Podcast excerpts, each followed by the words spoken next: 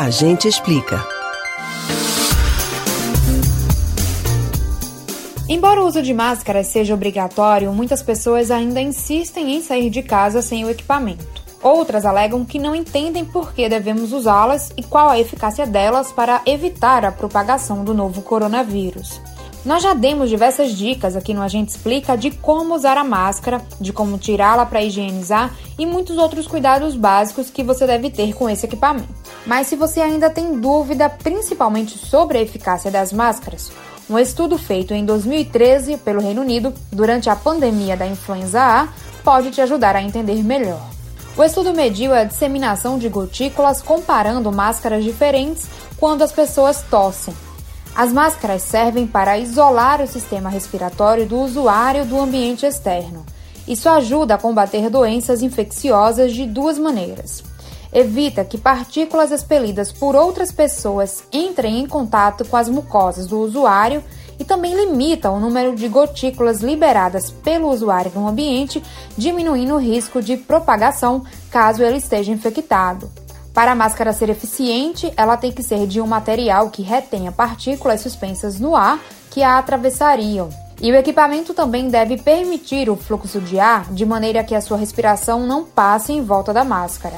O estudo britânico usou um vírus para testar a eficácia e respirabilidade de três tipos de máscaras. O índice de filtragem foi obtido comparando a concentração do vírus antes e depois de o ar passar pelos tecidos. Esse teste não considera diferenças na eficácia da filtragem entre inalação e exalação. A máscara cirúrgica, que deve ser usada por profissionais da área de saúde, são as mais eficientes na filtragem e também na respiração. As feitas com 100% de algodão são mais fáceis de respirar, mas a eficácia contra o vírus fica entre 50% e 60%. As máscaras de linho até protegem mais, acima dos 60%, mas são um pouco mais difíceis para respirar.